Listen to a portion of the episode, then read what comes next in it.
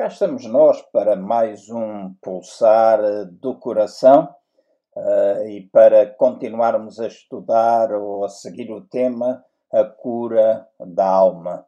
Ao longo de algumas sextas-feiras temos vindo a abordar este tema e as suas diferentes facetas uh, ou áreas de envolvimento neste processo de cura que nós precisamos ter na nossa alma, fruto do desejo de uma santificação progressiva uh, que temos, fruto da nossa relação ou iniciada a partir do momento que nós confessamos Jesus Cristo como Senhor e Salvador da nossa vida. Falamos uh, já e logo na primeira reunião acerca da nossa justificação em Cristo Jesus, a partir do momento em que o Espírito Santo de Deus vem viver dentro de nós, uh, dentro do nosso espírito, nós somos feitos novas criaturas, as coisas velhas passam, tudo se fez novo, no entanto, há um processo uh, de cura da alma Uh, e quando estou a falar de alma, refiro-me à nossa mente, à nossa vontade, às nossas emoções. Uh, um processo que uh, não para, não para até à glorificação dos nossos corpos, ou seja, até aquele dia em que, tal e qual como Ele é, nós seremos. Então, nesta noite, aqui estamos nós para mais uma uh, sexta-feira, onde iremos abordar a palavra de Deus e gostaria de vos falar hoje um pouquinho acerca de como é que nós nos podemos ver livres de sentimentos de culpa e lembranças do passado. Ao longo da minha vida, eh, tenho encontrado várias pessoas uh, dominadas muitas vezes pela culpa, uh, outros cujas lembranças do passado também as têm aprisionado, impedindo-as de progredirem, de correrem em direção ao alvo e cumprirem o propósito para as suas vidas. Então, nesta noite, uma noite em que volto a convidar para que todos aqueles que nos escutam possam dizer de onde o estão a fazer e também a convidar-vos, como usualmente, a que possam comentar na nossa página, participar deste site, deste chat, também participar fazendo um comentário, colocando uma questão, se eventualmente quiserem partilhar algo de forma pública, podem escrever uh, no chat ou então mandar por mensagem privada. Tem sido várias as pessoas que o fazem, uh, muitas vezes falando um pouquinho acerca da, da, forma como a palavra de Deus e este tempo que nós temos tido às sextas-feiras tem sido produtivo nas suas vidas. Alguns, eh, quando nós falamos de depressão, quando falamos do desespero, etc., algumas pessoas eh, partilharam bastante nesse sentido e outras áreas eh, que estão disponíveis aqui na nossa página do Facebook ou no canal YouTube da Igreja. Então, nesta noite, eu vou falar sobre sentimentos de culpa e lembranças do passado. Vou convidar-vos a seguirem a leitura que eu vou fazer em João, no capítulo 8, no versículo 9. Este é o primeiro versículo, nós vamos usar como base para aquilo que queremos desenvolver estes três versos uh, que irei ler. Começando então por João, no capítulo 8, no versículo 9, onde diz assim: Quando ouviram isto, acusados pela própria consciência, foram-se retirando um a um, a começar pelos mais velhos, até que ficou só Jesus e a mulher no meio onde estava. Esta é uma passagem de,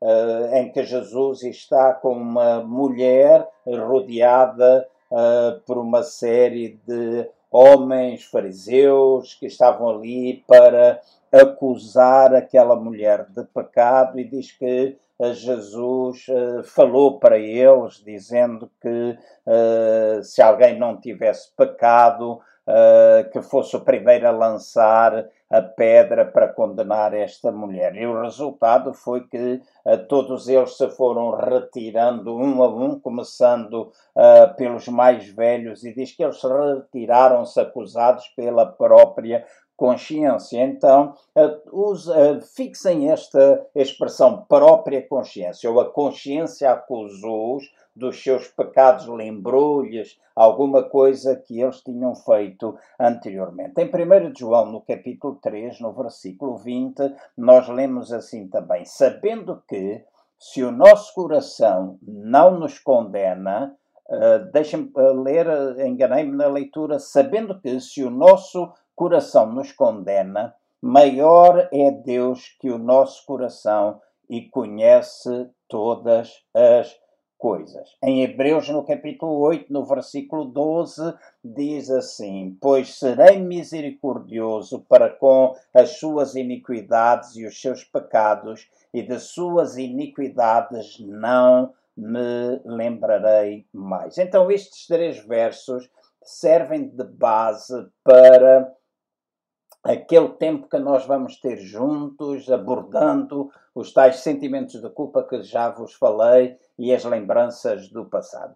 Deixem-me tornar claro desde o início que quando eu estou a falar acerca de sentimentos de culpa, eu quero uh, clarificar que normalmente a culpa é o resultado de pecados cometidos no passado ou até ações que nós tivemos errado, coisas que nós fizemos e que nos prejudicou a nós próprios, coisas que fizemos em relação aos outros, coisas que às vezes não fizemos. Então a, a culpa uh, toma conta de nós. Então sentimos-nos culpados pelo pecado cometido, pelas coisas que nós fizemos, pelas coisas que não fizemos, porque às vezes a culpa surge quando nós também não fazemos. Pecar não é só quando fazemos alguma coisa, pecar também é quando nós não fazemos aquilo que nós deveríamos fazer. Então, quando os nossos pecados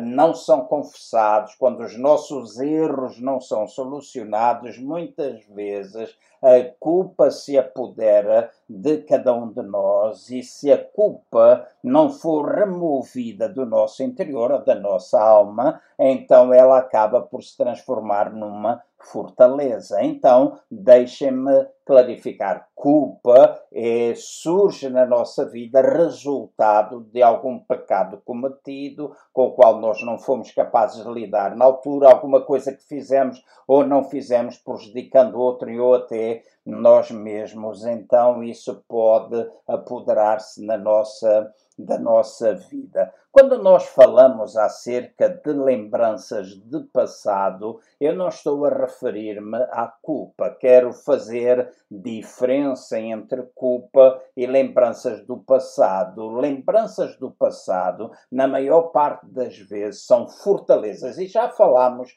numa das sextas-feiras acerca da necessidade de nós quebrarmos as fortalezas na nossa vida, nós quebrarmos raciocínios, nós quebrarmos altivez de espírito. E agora voltamos outra vez a falar de fortalezas que nós próprios construímos ou que o inimigo também constrói dentro da nossa vida, tentando trazer culpa e condenação até nós, prendendo a nossa vida àquilo que é passado. Então, temos aqui duas situações: a situação da culpa que tem a ver com algo que fizemos ou não fizemos, pecado que não ficou resolvido, então nós nos sentimos culpados, mas também podemos estar aprisionados por aquilo que são eh, lembranças do nosso passado e normalmente o inimigo vem tentando trazer culpa ou condenação até à nossa vida, fazendo assim uma fortaleza ou criando uma fortaleza dentro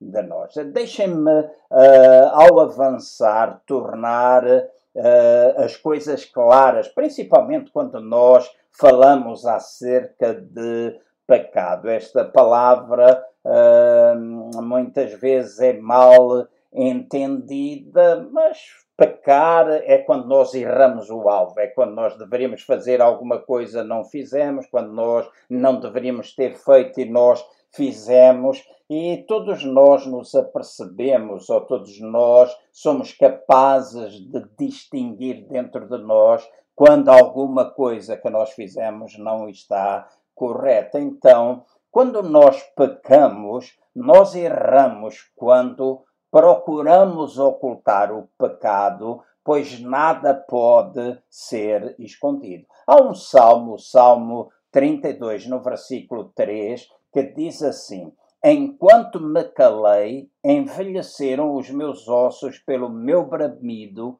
o dia uh, todo. Então, quando nós pecamos, é importante nós lidarmos com o pecado. É importante e falámos também algumas sextas-feiras acerca disso, algumas sextas-feiras atrás, a necessidade de nós nos arrependermos, a necessidade de nós perdoarmos, nós pedirmos perdão, de nos perdoarmos a nós mesmos, a necessidade de fazermos confissão, a necessidade de nós restituirmos. Então, quando eu falo aqui acerca de nós não ocultarmos o nosso pecado, porque ele não pode ser escondido. Estou a querer dizer-vos que esta é uma parte importante neste processo da libertação da culpa, da condenação ou até mesmo das lembranças do nosso passado. Em Daniel, no capítulo 2, no versículo 22,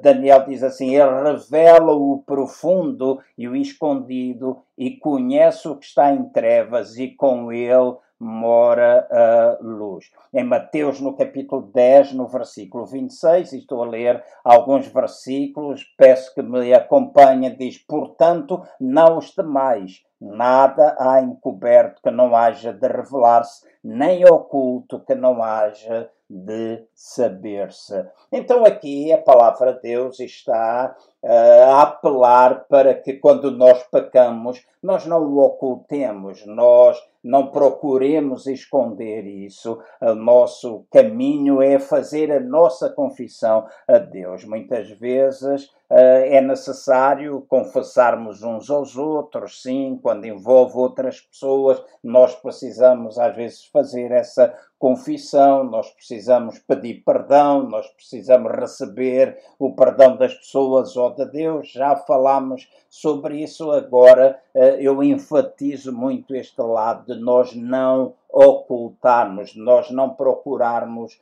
esconder. E a palavra de Deus diz que não há nenhum outro mediador entre nós e Deus a não ser Jesus Cristo. Então, nessa busca de perdão, nós estabelecemos a relação com Ele, nós confessamos o nosso pecado a Ele e Ele é fiel e justo para nos perdoar de todos os nossos pecados e também nos purificar de toda a nossa injustiça. Então, quando nós pecamos, é errado quando nós procuramos esconder o pecado. Nós devemos lidar com ele.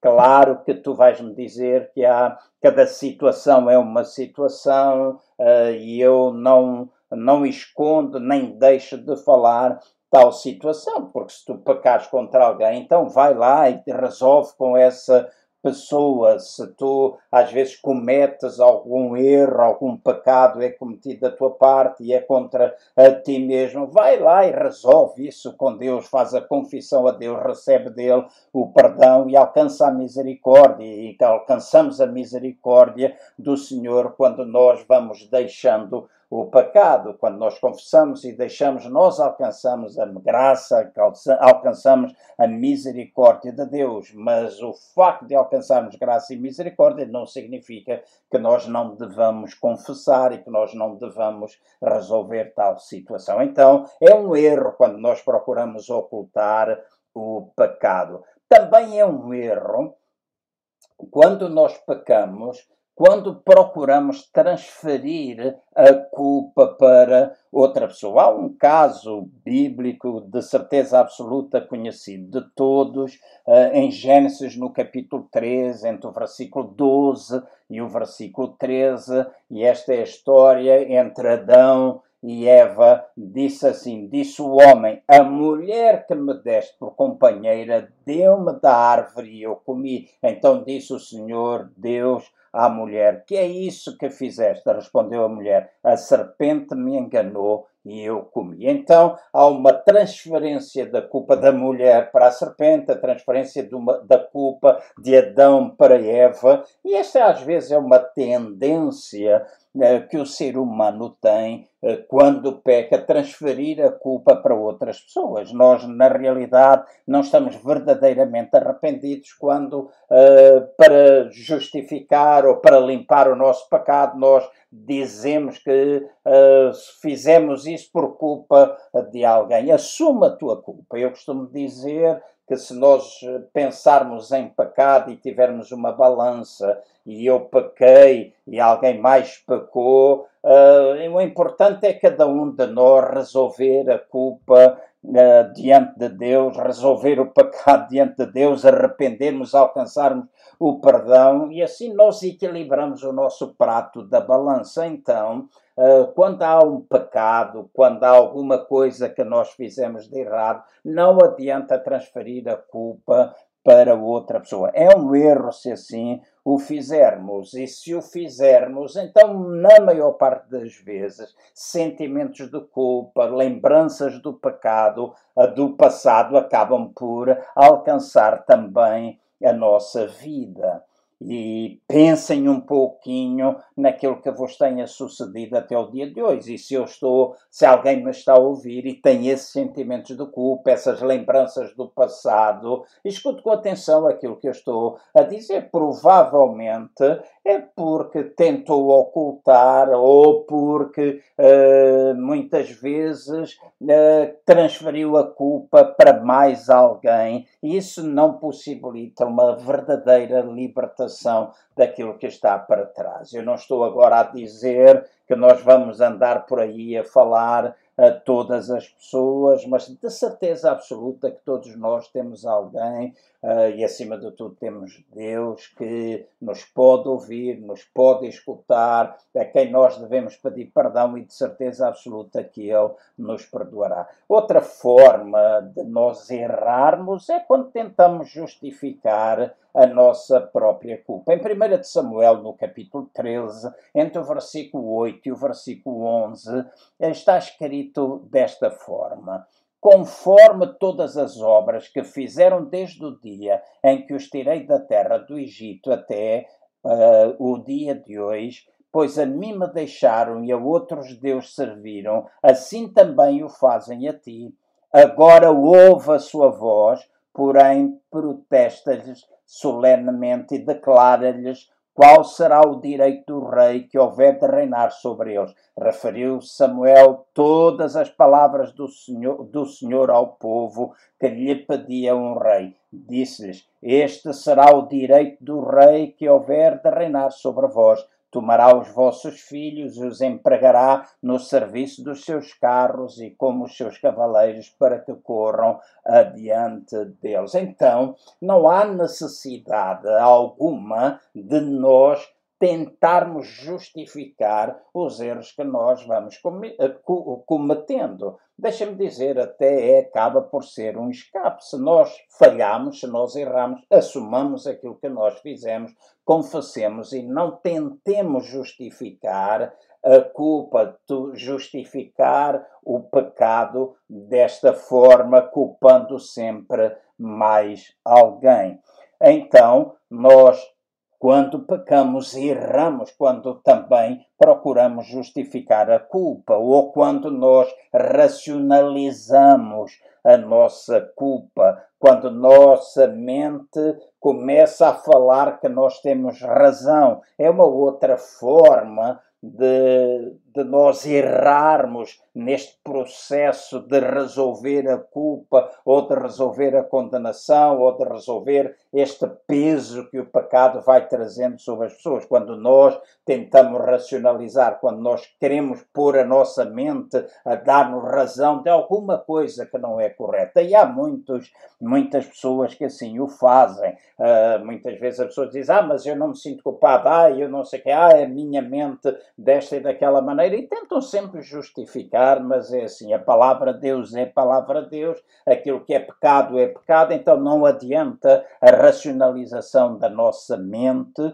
né, assim, para justificar alguma coisa que acaba por estar errado. Outro erro que nós muitas vezes cometemos quando pecamos é quando nós tentamos escapar uh, da culpa através das distrações, quando nós uh, começamos a ter muitas atividades, muitas vezes são os entretenimentos, outras vezes podem ser as bebidas alcoólicas, outras vezes para outras pessoas pode ser o sexo, pode ser as drogas, pode ser tanta outra coisa que às vezes as pessoas fazem para escapar da culpa. E por isso eu disse já algumas vezes que o facto de nós vermos alguém que é alcoólico, o alcoolismo pode ser um problema de superfície, que de certeza absoluta tem uma causa eh, de superfície, mas na realidade o alcoolismo pode ser um problema muito mais profundo que tem uma causa de raiz e às vezes a causa de raiz pode ser este encobrir ou este tentar uh, escapar da culpa. Conheço muitas pessoas que, diante de problemas, o refúgio delas é o alcoolismo. Claro, é o alcoolismo, procuram álcool, porque enquanto bebem esquecem as coisas todas e se sentem muito culpados, então vão refugiar-se, seja o alcoolismo, como eu já disse, pode ser sexo, pode ser. Uh, alguma outra situação mais difícil, as drogas, pode ser as distrações. Algumas pessoas até utilizam o trabalho e são pessoas que trabalham, trabalham, trabalham simplesmente para estarem ocupados e nunca sentirem o peso da culpa. Agora deixem-me tornar as coisas bem claras para todos vocês que me estão a ouvir. A cura para a culpa e para as lembranças do passado está essencialmente no sangue de Jesus Cristo que nos lava a nossa consciência. Por isso, há pouco eu disse para vocês fixarem aquele versículo que eu li em João capítulo 8, no versículo 29. Eles todos se afastaram porque a sua consciência os acusou. Então, a cura para a nossa culpa, a cura para as nossas lembranças do passado, aquelas coisas que nós fizemos e não deveríamos ter feito ou não fizemos e, e, deveríamos ter feito, pecados que nós cometemos, está essencialmente no sangue de Jesus Cristo. Jesus Cristo foi até à cruz do Calvário, verteu o seu sangue para nos limpar, mas não somente nos limpar de todo o pecado, mas também para nos purificar de toda a injustiça. Então, no sangue de Jesus há poder para lavagem dos nossos pecados, limpeza dos nossos pecados, libertação dos nossos pecados, mas também para lavar a nossa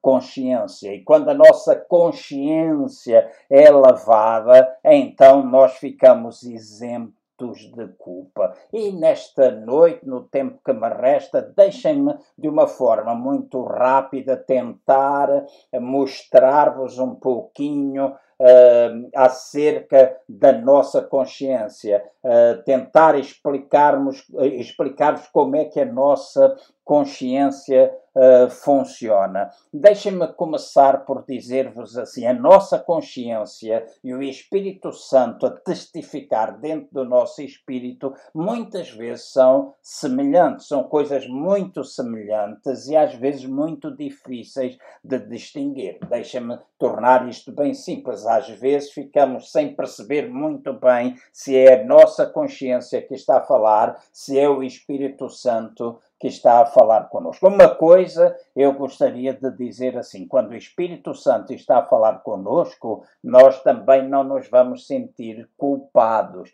nós vamos ser atraídos a Jesus, porque o Espírito Santo não condena ninguém. Então, quando tu sentes condenação na tua vida, não vás dizer que é o Espírito Santo, porque o Espírito Santo, ao trabalhar na tua vida, pode mostrar-te o erro, mas vai atrair-te até à pessoa de Jesus para que tudo aquilo que Jesus fez na cruz do Calvário possa ter efeito na tua vida. Agora, é muito semelhante a voz da consciência com a voz do Espírito. Difícil muitas vezes de distinguir, mas se puder tornar as coisas mais claras para vocês, eu vou procurar a tornar, porque enquanto o testemunho interior é o Espírito Santo a comunicar com o nosso espírito, a consciência está a referir-se à comunicação do nosso espírito com a nossa mente. A consciência está dentro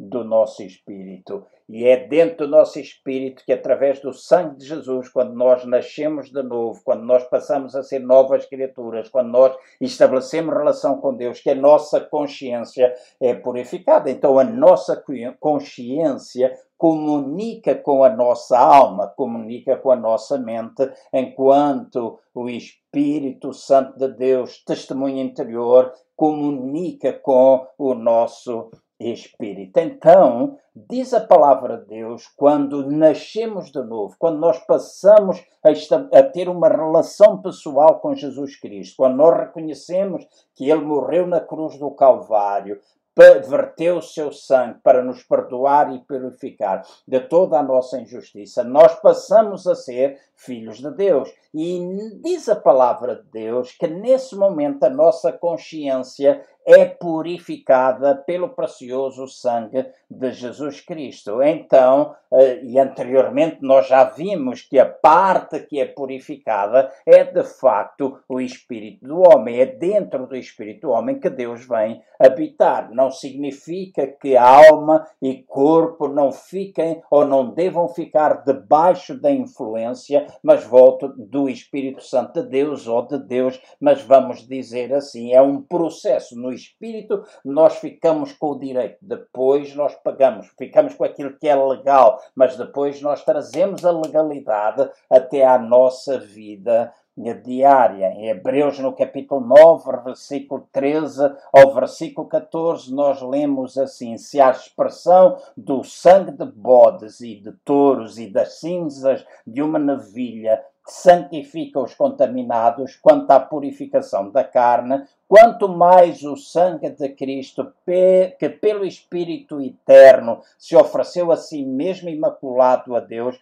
purificará a nossa consciência das obras mortas para servirmos ao Deus vivo. Então, notem bem, quando nós passamos a ser filhos de Deus, quando nós nascemos de novo, uma linguagem que nós cristãos bem entendemos e que para os meus amigos eu posso dizer que é o momento em que Deus vem viver dentro de nós através do seu Espírito e através da sua palavra. Quando nós reconhecemos a palavra de Deus, a semente de Deus em nós, então a nossa consciência nesse preciso momento é purificada pelo sangue uh, de Jesus. Depois torna claro a palavra de Deus em Hebreus, no capítulo 10, no versículo 22, quando diz assim: Cheguemos-nos com verdadeiro coração, em plena certeza de fé, tendo o coração purificado da má consciência e o corpo lavado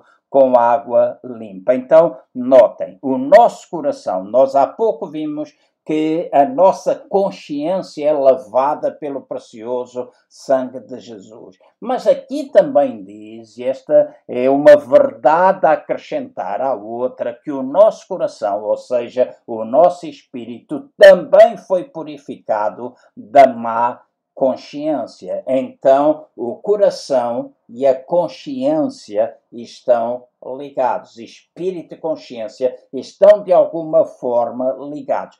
Por isso, às vezes, é difícil fazer a tal distinção. Mas um espírito é uma coisa, consciência é outra, mas ambos têm sido purificados pelo sangue de Jesus. A consciência e o nosso coração, o nosso espírito purificado da má consciência.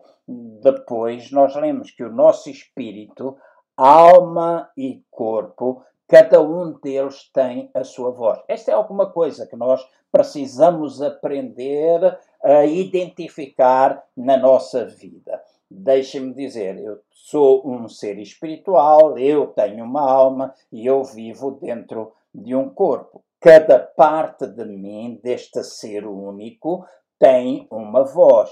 Qual é a voz do meu corpo? A voz do meu corpo são os cinco sentidos. Claro que eu não estou a referir-me a uma voz no sentido literal, mas há alguma coisa que vem do nosso corpo e fala. Vamos dar um exemplo bem sim, simples. Passemos 20 horas, 24 horas sem comer e vamos ver se o nosso corpo fala ou não fala que tem fome. Então, quando nós não comemos, o nosso corpo imediatamente vai falar e nós dizemos: Eu tenho fome, eu tenho vontade de comer. Então, o meu corpo fala através dos cinco sentidos. A minha alma fala, a voz da minha alma é o meu raciocínio, está relacionada com a minha mente, enquanto que a voz do meu espírito está relacionado com a minha consciência. Então, antes de nós nascermos de novo, antes de nós sermos feitos filhos de Deus,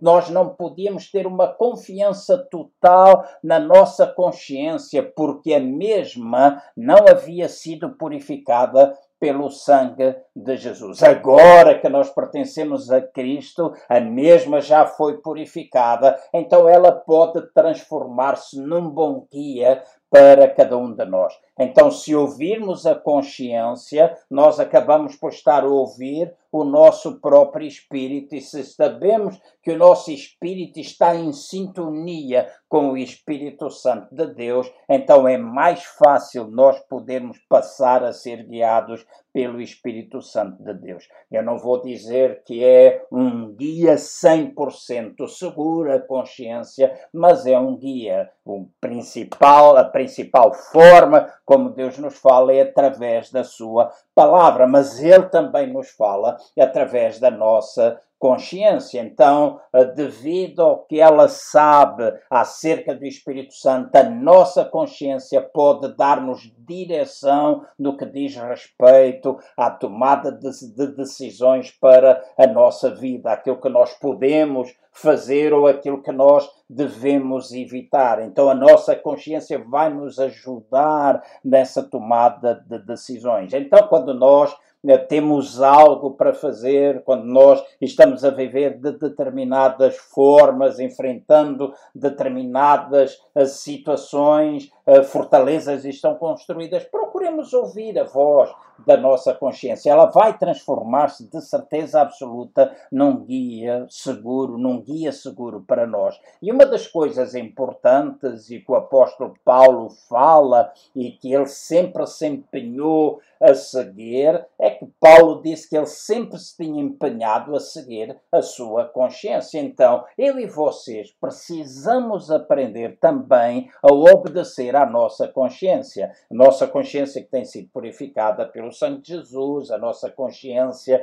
que a partir do momento que nós passamos a ser filhos de Deus, acaba por se transformar na voz do nosso próprio espírito, nós acabamos por perceber várias coisas, não sendo o maior guia, é, é um guia importante na nossa, na nossa vida. Ela precisa verdadeiramente ser purificada, porque muitas vezes esta consciência também é moldada por padrões, por ensinos recebidos que não estão em conformidade com a palavra. Então, nós devemos permitir, através desta relação que nós temos de nosso ser espiritual com Deus que é Espírito, nós devemos permitir que a consciência se vá moldando cada vez mais àquilo que são princípios da própria palavra de Deus. Então o apóstolo Paulo, ele dizia que estava empenhado em seguir a sua consciência. Vejam lá o que ele diz em Atos, no capítulo 23, no versículo 1. Paulo diz, Paulo fitou os olhos no sinédrio e disse, irmãos, até o dia de hoje tenho andado diante de Deus com boa consciência. Um pouquinho mais à frente no livro de Atos, no capítulo 24, no versículo 16, Paulo diz assim: Por isso eu sempre procuro ter uma consciência sem ofensa, tanto para com Deus como para com os homens. Então, Paulo estava aqui a dizer que em tudo aquilo que ele fazia, ele procurava não ofender a sua própria consciência para e ele procurava naquilo que ele fazia que não houvesse essa ofensa para que ela não ficasse uh, uh, uh, impedindo, ela não fizesse de forma que ele fosse impedido de caminhar na direção que Deus queria que ele caminhasse. Então, uh, quando Paulo uh, falava acerca destas coisas, ele também está a ser um exemplo uh, para nós.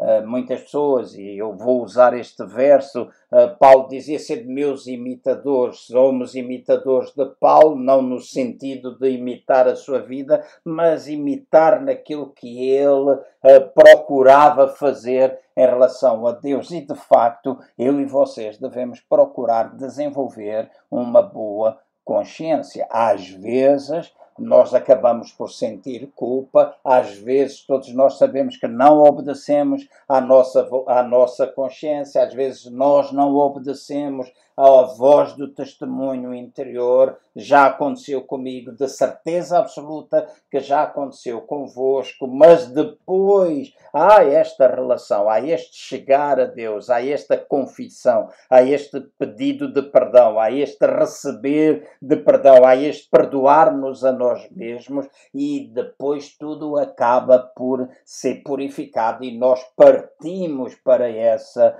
direção, para aquilo que é de facto facto o desejo de Deus e permitir que a consciência possa uh, ser um guia bem seguro para nós. Paulo, quando ele se dirigiu ao seu discípulo Timóteo, inspirado pelo Espírito Santo de Deus, Paulo também disse a Timóteo que era importante ele obedecer à sua consciência e que ensinasse os outros a fazê-lo também. Querem ler? Sigam a, que eu vou faz, a, que eu, a leitura que eu vou fazer em 1 Timóteo, no capítulo 1, entre o versículo, o versículo 5, depois do versículo 18 até o versículo 20. Diz assim: Ora, o intuito deste mandamento é o amor que procede de um coração puro, de uma boa consciência, de uma fé não fingida. Esta instrução te dou, meu filho Timóteo, que segundo as profecias que houve acerca de ti, por elas combatas o bom combate, conservando a fé e a boa consciência, a qual alguns, havendo rejeitado, vieram a naufragar na fé. Entre esses encontram-se Meneu e Alexandre, os quais entreguei a Satanás para que aprendam a não blasfemar. Então Paulo estava a dizer ao seu discípulo, que ele chama de filho, a Timóteo, que ele não somente deveria guardar a boa consciência, mas deveria ensinar outras pessoas uh, a guardar a consciência, guardar a fé e uma consciência que fosse boa. E depois fala, dá-nos aqui exemplo de dois homens, Himeneu e Alexandre, que não guardaram essa consciência e eles foram, de facto, uh, atormentados, vamos dizer assim, para que eles aprendessem a não blasfemar. Então, para mim e para vocês, deixem-me dizer assim, um, no processo da libertação da culpa, no processo da libertação das lembranças do passado, torna-se importante nós guardarmos uma boa consciência, torna-se importante toda esta área do perdão, torna-se importante a área da confissão, do arrependimento, a área da restauração, da restituição. Tudo isso são valores que nós já falámos, ou princípios já falámos anteriormente e que nos vão ajudar na solução destes problemas na nossa própria vida. Agora, eh, de certeza absoluta, absoluta que alguns cristãos que me escutam uh, têm esta pergunta dentro da sua, uh, da sua mente.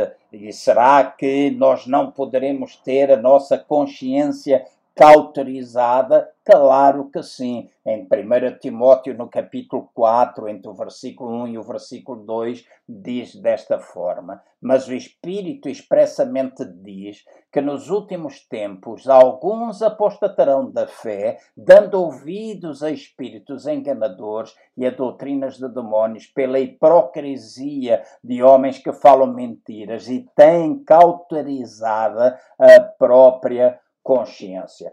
O que é que é isto de nós termos uma consciência cauterizada? Consciência cauterizada é aquela que já não fala mais, já está tão afetada que já não se convence de algo de errado, ou que não fala conosco quando nós cometemos alguma coisa errada. É aquela consciência que já não pode dar nada, já não tem sentimento. Mas eu comparo esta consciência cauterizada àquilo que na palavra de Deus, em muitas outras expressões, e agora o Espírito Santo está-me a lembrar de Faraó, diz que o coração dele ficou endurecido. Então eu comparo uma consciência cauterizada à dureza do coração e que é essencialmente provocada pela desobediência. Quando ela fala uma, duas, três, dez, quinze, vinte, trinta, cinquenta vezes e nós não queremos obedecer, então ela deixa de falar, ela começa a ficar cauterizada, ela já acaba por não dizer nada porque nós estamos a convencer-nos que aquilo é o correto. É a mesma coisa que muitas pessoas às vezes utilizam, dizendo uma mentira muitas vezes às vezes tentam, convencem-se a eles mesmos que aquilo que eles estão a dizer é verdade e aí, às vezes fazem com que os outros pensem que é verdade, mas não deixa de ser numa mentira. Então Paulo estava nesta carta a falar uh, a crentes, a cristãos que já tinham a sua consciência uh, cauterizada e é importante nós pensarmos nisto, nós pensarmos que quando a nossa consciência fala, é importante nós obedecermos, é importante nós seguirmos a consciência para que ela possa continuar a ser um guia seguro para cada um de nós. Nós endurecemos o nosso coração quando nós não queremos ouvir a sua voz quando nós não queremos ouvir a sua direção. E se nós não ouvimos a direção, se nós não ouvimos a voz da nossa consciência, se nós não ouvimos o testemunho interior, então nós acabamos por cauterizar a nossa consciência. E eu estou quase a terminar chamando a vossa atenção para alguns outros aspectos. Pois o meu desejo para vós, o desejo de Deus para nós, para mim e para vocês, é que de facto nós possamos viver livres de sentimentos de culpa, nós possamos viver livres das lembranças dolorosas do nosso passado. Aquelas coisas que causam dor e que às vezes acabam por trazer hum, diferentes manifestações. Eu já disse a pior a dor, aquilo que de facto está no final do nosso copo emocional, é a dor, é a mágoa, resultado muitas vezes do abandono, resultado da rejeição, resultado da traição. E quando nós permitimos que a dor fique lá, que aquelas coisas feitas no passado em relação a nós ou que nós próprios fizemos, vão permitindo que outras emoções negativas possam ir enchendo o nosso copo até que o nosso copo acaba por extravasar. E o importante é nós lidarmos com aquilo que é raiz. Então nós precisamos lidar com os sentimentos de culpa, a culpa verdadeira, porque também há uma falsa culpa, mas lidar com a culpa verdadeira nós precisamos. Nós precisamos lidar com as lembranças do passado, se alguma coisa.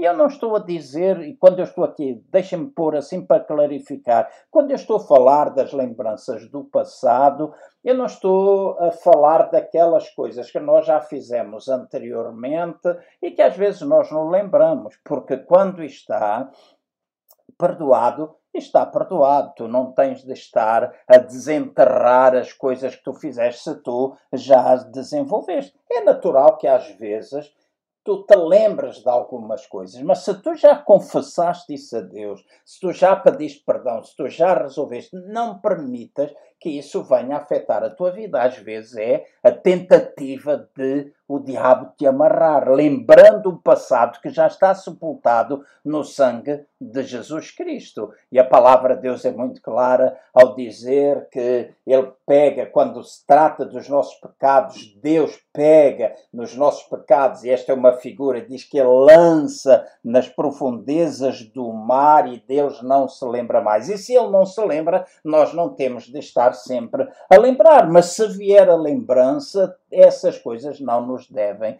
afetar. Então, nós podemos manter lembranças de alguma coisa sem que isso afete. Quando eu falo de lembranças do passado, estou a falar daquelas coisas que fizemos ou não fizemos e que na realidade ainda nos aprisionam. Nós não estamos verdadeiramente libertos. Eu estou a falar também de uma culpa que ainda nós sentimos. Não estou a falar de uma falsa culpa que o inimigo tenta trazer por alguma coisa que já está resolvida. Então, eu e vocês precisamos uh, ou necessitamos de ter uma boa consciência, mantendo-a serena diante de Deus e obedecendo-lhe em tudo e seguindo a direção que Ele vai trazendo até nós, dentro do nosso espírito, através do Espírito Santo. Então, o Espírito Santo vai comunicando conosco dentro do nosso próprio espírito. Eu e vocês podemos ouvir Deus dentro de nós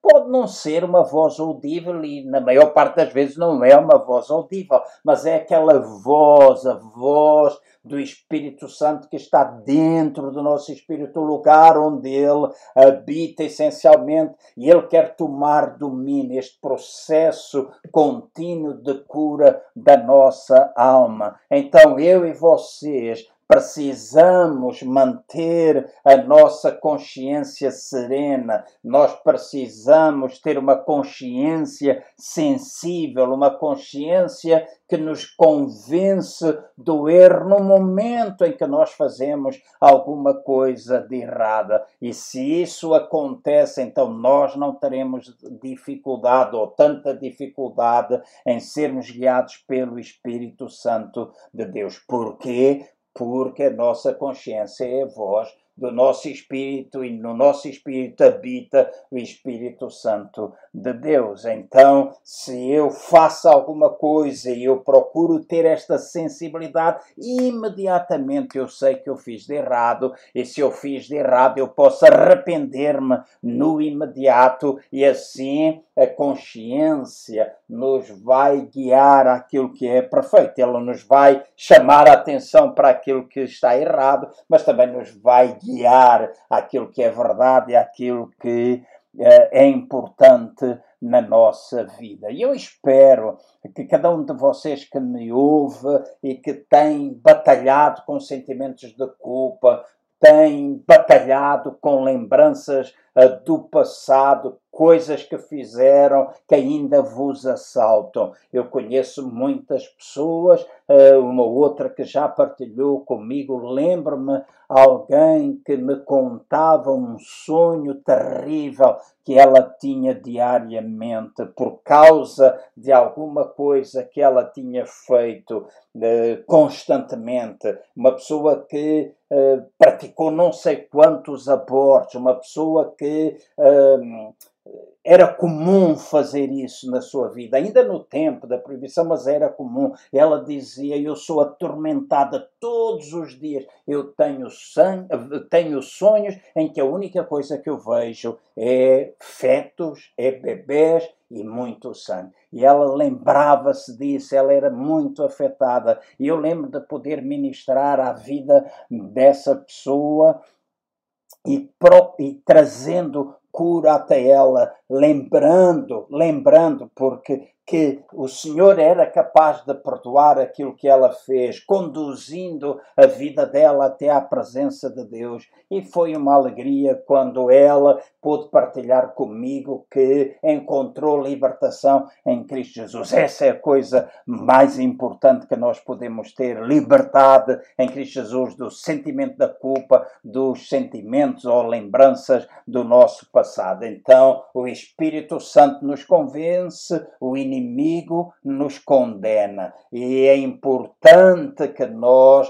possamos ser curados pelo, pelo sangue de Jesus Cristo, dos sentimentos da culpa, das lembranças do passado. E o inimigo sempre virá tentando trazer culpa, tentando trazer condenação. Mas deixem-me lembrar outra vez: Deus o Espírito Santo, ele não nos condena, ele convence-nos. E quando tu ficas, essa é uma coisa uh, que eu faço regularmente na minha vida, ou sempre, não regularmente, que não é uma coisa que acontece todos os dias, e graças a Deus por isso, mas quando acontece alguma coisa que vem para me condenar, se há alguma coisa com a qual eu já lidei, então eu falo para aquele e digo: em nome do Senhor Jesus, afasta de mim. Eu não tenho de ser lembrado disto, eu já resolvi, em nome do Senhor Jesus, eu estou, eu declaro que eu estou perdoado, eu declaro que estou livre, eu afasto esta condenação. Experimenta fazer isso na tua vida e vais ver se a condenação não vai embora e de repente tu experimentas a paz, a alegria, o gozo no Espírito Santo de Deus. Então, aprenda a distinguir. O Espírito Santo não condena, o Espírito Santo convence. E quando ele convence, atrai-te para perto de Jesus.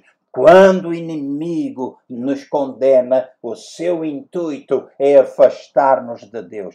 Mas se nós não nos afastamos, nos aproximamos, o Espírito Santo pode estar a ministrar conosco, então nós resolvemos e podemos experimentar uh, da presença, da glória, da manifestação de Deus na nossa vida. E eu termino lendo um versículo uh, em 1 Tessalonicenses, no capítulo 3, no versículo 13, que diz assim: Possa Ele vos confirmar os corações para que sejais irrepreensíveis em, santidade, isentos de culpa, na presença de nosso Deus e Pai, na vinda de nosso Senhor Jesus Cristo com todos os santos. Possa Ele confirmar os corações para que sejam irrepreensíveis em santidade, isentos de culpa culpa, esta santidade progressiva, este caminhar, este aproximar de Deus, este lidar com as coisas da nossa alma e não há ninguém que não tenha de o fazer. Ninguém, por maior proximidade, por maior intimidade, e até quanto mais intimidade, às vezes nós vamos nos apercebendo de coisas que em determinada altura não fazem eh, muito sentido e que não são problema para nós, mas nem no caminhar, na aproximação de Deus, nós vamos vendo, às vezes, pequenos grãozinhos com os quais nós vamos ter de aprender a lidar. É com este trabalho do Espírito Santo, com a audição da nossa consciência, da voz do Espírito Santo em nós, do testemunho interior que nós vamos guardando os nossos corações e podemos caminhar libertos das lembranças do passado, aquelas coisas que já não têm de estar mais a aprisionar-nos, porque nós confessamos. Se ainda não o fizemos, é tempo de nós resolvermos, é tempo de nós fazermos isso. Não, também não ficarmos presos a sentimentos de culpa, porque se já resolvemos, não temos de ficar. Há lembrança às vezes, mas não há prisão. Mas se há prisão, lembra-te, não se te afasta de Deus, normalmente é condenação. E se tu já resolveste, é o, dia, o inimigo a tentar condenar-te. Mas se há alguma coisa que é o Espírito Santo a tentar convencer, está-te a aproximar de Jesus. Resolve isso, resolve. Passa tempo, pede ajuda a alguém. Se tu não és capaz de eh, resolver por ti mesmo nessa tua relação com Deus, uh, isso é possível sempre nós fazer, mas se tu não és tão capaz ou pensas não ser capaz, pede ajuda a alguém, ora com alguém, aproxima-te de alguém, diz: Eu quero que tu ores. Tenha certeza que esse alguém é alguém que vai guardar aquilo que tu dizes, alguém que te vai ajudar, alguém que te vai abençoar, para que não seja um instrumento nas mãos do inimigo para te atacar ainda mais. Mas fica certo, fica certo de que Deus está interessado em que tu não vivas com sentimentos de culpa, nem fiques preso pelas lembranças do passado. Eu termino por aqui. Na próxima sexta-feira, provavelmente, irei falar-vos um pouco acerca do medo. E não sei se iremos terminar esta série da cura da alma na próxima sexta-feira ou se ainda utilizaremos mais outra, querendo Deus. Mas na próxima sexta penso que irei falar-vos um pouco acerca do medo, dos ataques de pânico, daquilo que é terror para muitas pessoas e a quarentena, este Covid-19 provocou na vida de tantas pessoas. Eu não estou a dizer que não tens de ser cuidadoso, mas aprisionou muita gente que tem vivido em pânico durante este tempo. Como é que nós podemos lidar com isso? Um medo, algum sentimento, uma emoção que é comum a todo o ser humano. Então, Deus abençoe a vossa vida, que a palavra do Senhor possa produzir fruto. Eu oro para que a palavra de Deus produza cura na tua vida, que tu possas ter a tua consciência purificada pelo precioso sangue de Jesus Cristo e que a culpa desapareça de ti em nome de Jesus, assim como as lembranças do passado que te aprisionam. E se porventura não lidaste com isto, que o Espírito Santo de Deus te ajude a partir de hoje a lidar e que dentro em breve tu possas celebrar a Deus porque caminhas em vitória em nome de de Jesus. Deus abençoe todos vós, a nossa reunião vai continuar e Deus abençoe cada um e esperamos estar juntos no próximo domingo, já pela manhã às dez e meia, lá na igre... aqui na Igreja de Lisboa, eh, para celebrarmos juntos Uh, e vai ser de certeza absoluta um tempo fantástico. Um bom, bom resto de sexta-feira, um sábado abençoado e até domingo às dez e meia da manhã, querendo Deus. Um abraço para todos.